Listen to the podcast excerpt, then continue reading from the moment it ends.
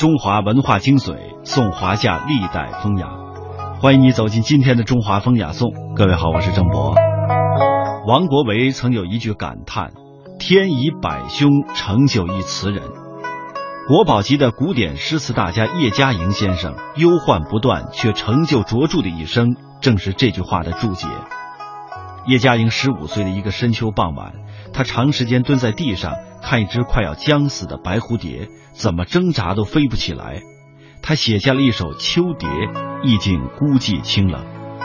十六岁的夏天，他做了一首《咏莲》，原来如是幻，何以度苍生？追问起了人生的意义。有人问他：“怎么你十几岁就写这样悲观和深刻的诗呢？”他回头想想也觉得奇怪。莫知其然而然，莫知其为而为。总之，我写了这样的诗。叶嘉莹，号嘉玲，一九二四年七月出生在北京，毕业于辅仁大学国文系。曾任台湾大学、辅仁大学、哈佛大学、南开大学、北京师范大学等教授。二零一三年，他获得了传播中华文化年度人物奖。叶嘉莹与诗词有着一辈子的情缘，他少年时就表现出了兼具悲悯与智慧的诗心，这得益于他的家庭教育。少年时代，叶嘉莹经历了国仇与家难的双重变故，这些诗作全都是有感而发。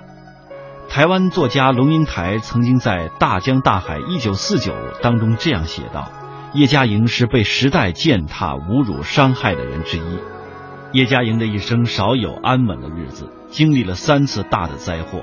十七岁丧母，让他比一般人提早明白了生死离别之意。他写过一首诗《高枝》，其中有这样两句：“所期时练天能补，但使朱元月岂亏。”诗中饱含了他晚年的一个心愿，炼石补天般的传承中国古典的诗词，当然也表达出了对于年轻人的期待，生怕他们对于诗词之美无知无觉，如入宝山空手而归。这诗的后一句来自民间的故事，相传海中的贝壳的珍珠圆了，天上的月亮也就圆了。叶嘉莹将其意引申开来。说，只要每个人的内心的珠是圆的，那天上的月亮就是圆满的，不亏损的。他放下了讲稿，望着台下说：“我虽然是老了，还是有这种痴心在。”考古杂志写过一个报道，让他相信古典诗词文化终能珠圆月满，因为报道这样说：两颗汉朝的坟墓中挖出来的莲子，在精心的培育之下，奇迹般的长出了叶子，开出了花。莲花落了有莲蓬，莲蓬里面有莲子，莲子里面有莲心，而莲心是不死的。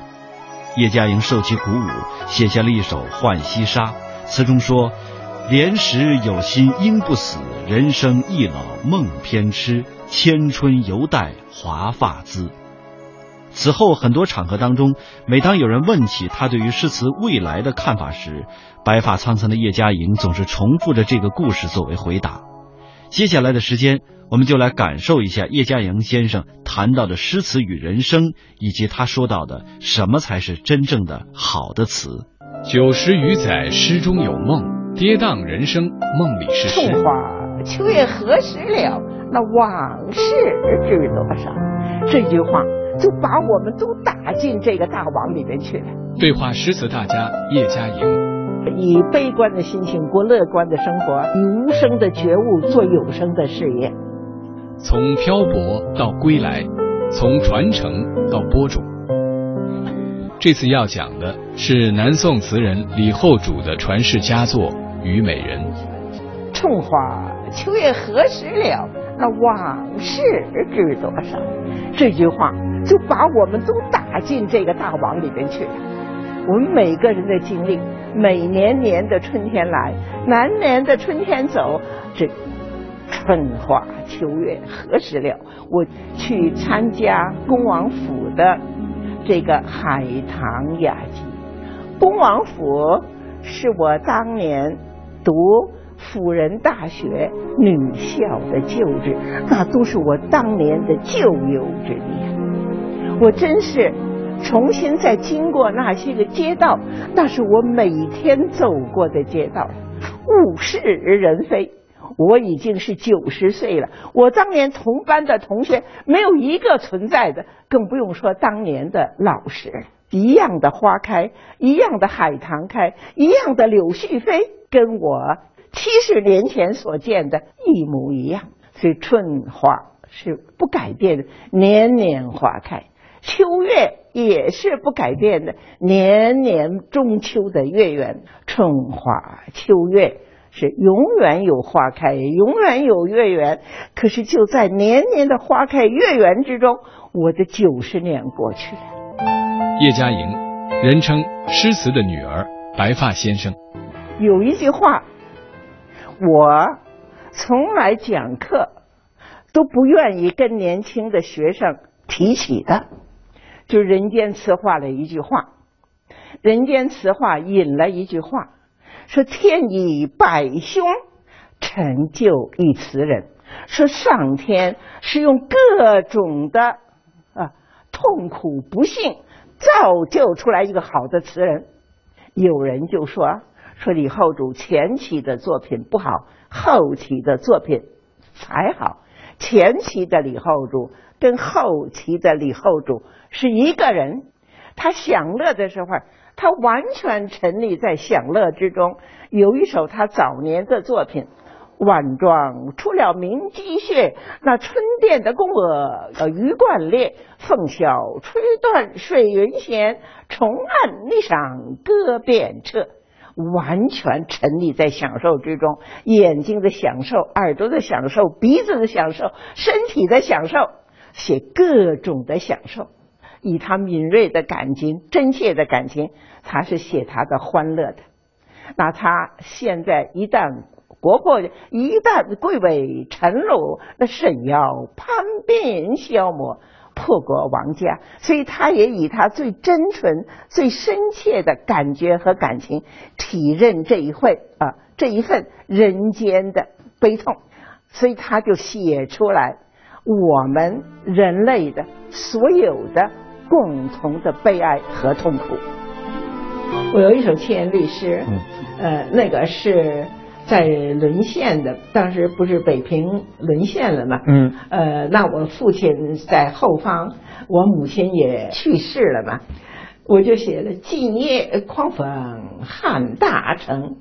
冬天我们北京这呜呜响的那种啊，嗯。今夜狂风好像把城都吹走了。吹了，嗯。那是沦陷的时候。嗯。倍加哀叫不堪听。那日本人喝醉了酒，嗯唱着“辛哪有，哟哟哟”，就在满街的金车跑。清明半日寒仍尽，那灯火甚小夜又晴啊。清明偶然有天晴了，嗯，半天儿啊，但是还是很冷。嗯，就是那个时候，你看我写作的年代。是一九四四年，嗯，就是我们胜利的前夕，当时美国已经参加了嘛，所以对。是清明半日，可是我们还没有最后的胜利呢，嗯，所以清明半日是寒仍尽，灯火甚小夜有情，不管外边什么样的风雪，什么样的寒风凛凛冽，嗯，我的房间里边有一盏灯，嗯，就是光明的，有一个火炉子。就是温暖的，所以灯火深小的夜又情。后边两句就很妙了。我那会儿呃还不到二十岁吧，我说入世一片愁似海，套禅不见引梅名。我如果将来要入世，我就拼掉拼掉要担任愁似海，多少忧伤，多少苦难，多少辛劳。我如果入世，我就要拼掉这些个。逃禅不借印为名，但是我尽管是入世，我的心不动。嗯，我可以逃禅，就是说我心是安心的、禅定的。我我不用去隐居到深山老林，说我才是隐居。我不用借印为名，逃禅不借印为名。似花还似非花，夜无人惜，是从脚坠。你说我苏东坡是个人才吗？嗯，他当年二十岁左右考上了进士，当时朝廷就要重用他。是有人说他还很年轻，过几年再说吧。可是他还没有正有什么仕宦的成就，他母亲死了。古代父母之丧是三年，三年就回去三年不能够出来做事情。三年守制，嗯，守制三年以后，他父亲死去了，嗯，守制三年，嗯，而在这六年之中，朝廷大变，嗯，当年呃要用他的这个仁宗已经老早死去了，嗯，呃，这个神宗变法，王安石出来就推行了新法，嗯，当苏东坡从他的老家四川到宋朝的首都开封，一路上看到这个新法，觉得新法有缺陷的、不好的嗯这种情况，就被新党的人把他打上旧党了，不幸，是苏东坡辗转流离去了好多地方，似花还似非花。你说我东坡是人才还不是人才？嗯也无人系从教坠，就像柳树，那柳树就是柳花呀。嗯，你看到胭脂泪留人醉红花，你都爱上。满天飞的柳絮，有谁把它当花看？嗯，对，炮甲放路，它就到处流转，嗯到处被牵连了。嗯啊所以，然后他还说了啊，他说啊，梦虽风万里，去郎去处又还被应无喜。但我对朝廷还是钟爱啊。他后来就是说啊，不恨此花飞尽，恨西园落红难缀。他说我所遗憾的，不是我这个柳树的花被飞落了，是为什么还有很多花被飞落了？就是当时被牵连的还有很多人，所以他说：“小来雨过，一种何在？一尺平碎，细看来，不是烟花，点点是离人泪。”诗词经过它，产生了人类心灵相互交汇的效应。在这种交汇之中，个体生命的局限性被拓展了。头的一个最开始应犹在，我只是朱颜改了。他说：“小楼昨夜又东风”，是在回应这个春花秋月，在回应春天又回来了。这春花秋月永远年年会回来啊！这小楼昨夜是又东风，又到春花开的时候，我的故国就不堪回首月明中，在回应这个秋月。所以他这首词从这个春花秋月的永恒的流转来对应人生的短暂无常，一句永恒，一句无常，一句永恒，一句无常，而句句呼应了春花秋月。这是李后主的词，我这样给他讲，我给他分析。其实李后主当年何尝用我的理性的思维？他只是真实的、真切的那种感觉、那种感情脱口而出，这真是天才。过去有人把词和诗比的时候啊，常常说词浅而诗深。那么您这么一说的话，其实真正好的词那都深得很。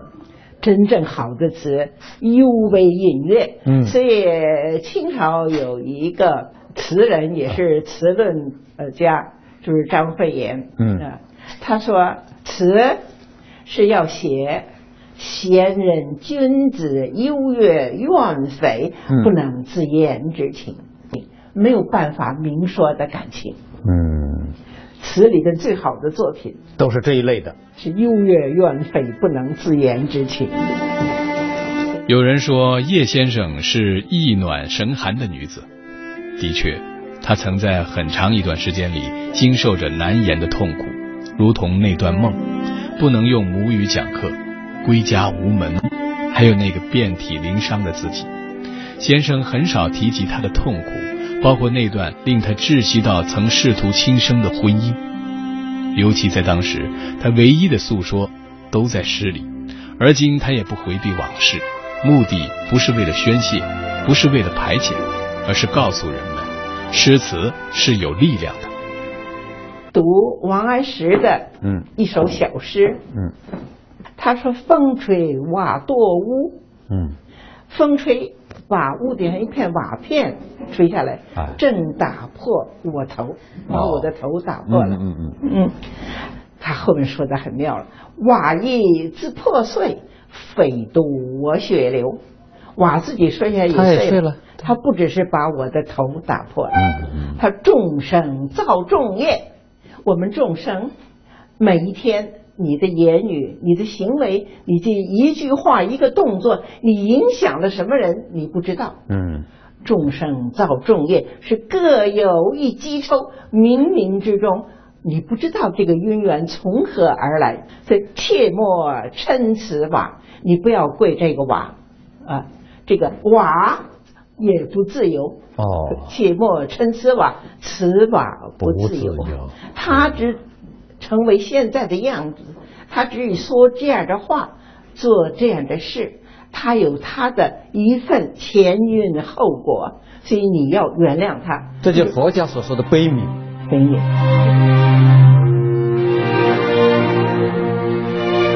那段梦，遍体鳞伤，求师不得，归家无门，就是现实。然而，越是备受苦楚，他越能体会当年恩师顾随先生于诗词于人生的教诲。这是顾随先生当年写给叶嘉莹的一封信，里面就有顾随先生的期望和教诲。人在生活的旅途中，要有一种强毅的单核精神，才能不被生活的风浪所击倒。顾随先生，嗯他讲诗讲得很好，同时他喜欢呃，就是讲一些佛家的道理。有道理。对了，哦，当时好像民国时候的一些大知识分子啊，都喜欢这个学点禅，然后用佛教的眼光，好像来看一些这个当下的一些现实的东西。其实好像都是你比如说。顾随先生也说过这样大概意思的话。我们当时在北大读书的时候，我知道朱光潜先生他们当时也说过，叫做以出世的心做入世的事，对，差不多就是这个，就这个意思吧？啊，对，嗯嗯。顾随先生好像也讲过同样类类类似的话我曾经归纳了两句话，啊，说是这个以悲观的心情过乐观的生活，生活呃，以无声的觉悟做有声的事业。嗯。今天叶先生著作等身，更可贵的是，他在遍尝苦难的生活里，在与诗词相伴的人生中，刊悟出可供后人传承的弱德品质。在我保持一个弱者的姿态之中，我有我的持守。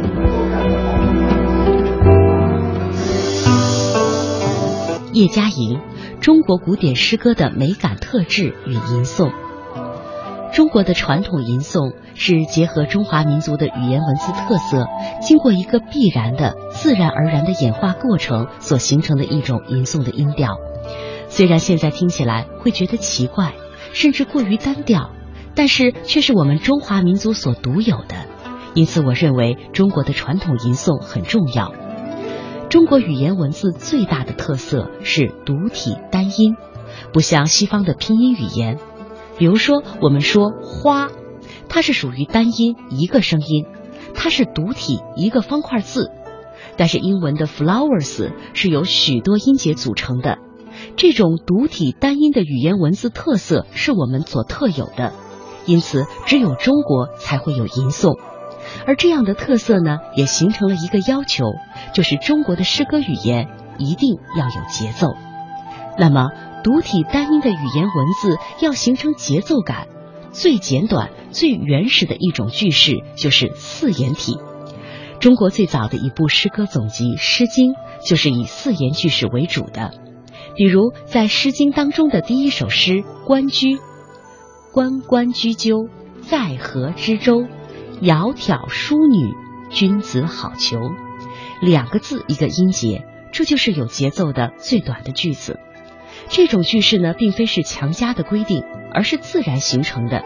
因为一个字没有音节，两个字或者三个字音节还是很单调，四个字就有了双音节。中国的语言文字不像西方的拼音语言，可以因为字母的拼合而有音节多少和重音和轻音的许多变化。所以呢，在这种情况下，以独体单音的语言文字寻求一种诗歌语言的节奏感，就形成了中国诗歌对抑扬顿挫的重视。一般来说，四言诗的节奏是二二为顿挫，五言诗是以二三为顿挫，七言诗呢是以二二三为顿挫。中国古典诗歌自始即以其能与蚁人直接的感发力量为最基本的特色。说到作诗，一定是情动于中而行于言，既看到外界的景物情事，使内心感动，然后用诗歌表达出来。作者看到了外部的景物，引起了内心的感动，然后写出了诗作。所以说，人心是不能够死的。辛弃疾有两句词：“一松一竹真朋友，山鸟山花好弟兄。”意思是说，每一棵松树，每一根竹子都是我的朋友；山上的一只鸟，一朵花都是我的弟兄。人就是要有爱惜和关怀宇宙万物之心。到了南北朝，钟嵘《诗品序》当中这样说：“气之动物，物之化人，故摇荡性情，行诸无勇。”他是认为天地间阴阳二气的运行感化了万物，万物的生长变化又感动了人心，引起了人性情的摇荡。而借以表现这种感动和摇荡的最好方式，就是诗歌。关于中国古典诗歌，曾经有人问我：现在没有人喜欢古诗。大多数人也不赞成吟诵，那么中国的诗歌会灭亡吗？我以为不会。中国古人作诗是带着感情而写的，他们把内心的感动写出来，千百年后再读其诗作，依然能够感受到同样的感动。这就是中国诗歌的生命。所以说，中国诗歌绝不会灭亡。因为只要是有感觉、有感情、有修养的人，就一定能够读出诗歌当中所蕴含的充足的、真诚的生命，并且生生不已。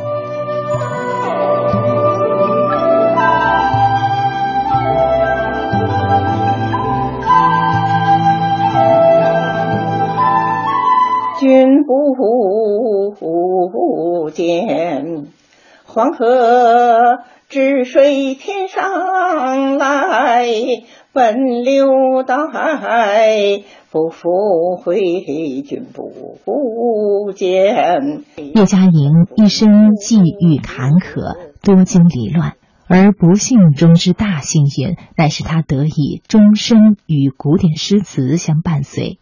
古诗词给了他精神的力量，他也用自己毕生的精力致力诗词的传承。我我当然也有愁烦，这是我二零零七年去年写的。我是连日愁烦以诗自解，所以我的愁烦用诗来自己解脱。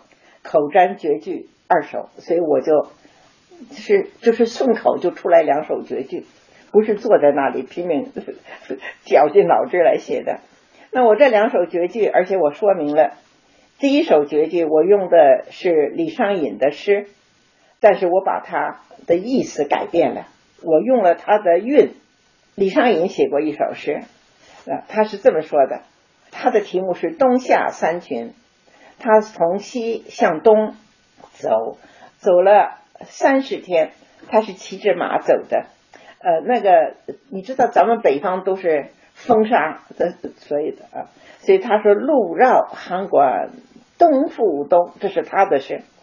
他说：“我围着函谷关向东方走啊，走了三十天，东复东，向东再向东，路绕函馆东复东。甚骑征马驻京棚，我骑的是一个远行的这匹马，我所伴随我的是被风吹起来的那断根的野草。春水驻周征马住京城，他说天池辽阔谁相待？”庄子上说，北海有一个鱼跑到呃南冥去了，那南冥是天池。他说天池那么远，我就是经过了这么多风沙，经过这么多奔波，到了天池，有人等我吗？天池辽阔水远，他说日日蓄水九万峰，我每天白白的跟着，也是庄子是九万里的风，在风沙之中奔走。我奔走的结果，我会得到什么呢？所以他说：“天池辽阔谁相待？我日日须是白白的，白白的追随了九万分。我用了他的韵，我把他的意思完全反过来了。我说一任流年似水东，我八十多岁了，似水年华都早已都消失了。一任流年似水的，莲花凋处映莲蓬。我喜欢荷花，因为我小名叫荷。这个荷花是要凋落的，可是当荷花一半一半落的时候，里边有一个莲蓬结成一个莲蓬，所以我说一任流年似水东，莲花凋处就孕育着一个莲蓬。天池若有人相待，天池如果有一个人等待，何惧扶摇九万峰？我就路上再艰苦，风沙再大，我也不恐惧。我的天池是在等待我，我的诗词，我希望能够把诗词在祖国传下去，这是我的理想，我的志意。天池辽阔，谁相伴？这个李一山说没有，我说天池若有人相伴，我何惧扶摇九万峰？我还有第二首，不向人间怨不平。我平生遭了很多的忧患，各种的忧患，想起浴火凤凰声。呃，我虽然遭了很多忧患，我希望在忧患之中能够成长。我们不是说火里边重生的凤凰吗？所以我们期盼响起浴火凤凰声，柔残老去应无憾。我像一个吐丝的蚕，我就是老去死了也没有缺憾。要见天孙织锦成，我只要看到如果有人把我吐的丝织成了锦，那就很好了。一任流年似水东，莲花凋处映莲蓬。天池若有人相待，何惧扶摇九万峰？不向人间怨不平，湘西浴火凤凰生。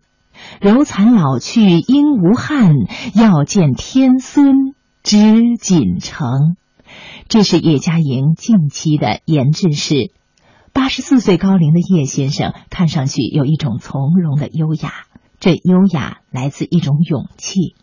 是的，有这样一种勇气，它不是怒发冲冠、拍案而起，而是隐忍与耐心，经受岁月的洗磨，固守内心的信念，处变不惊，义无反顾。一任流年。似水东啊，莲花交出映莲蓬啊。天池若有人相待，我何惧扶摇九万峰？不想人间怨不平啊，想起浴火凤凰声啊，肉残老去应无憾，我要见天孙织锦城。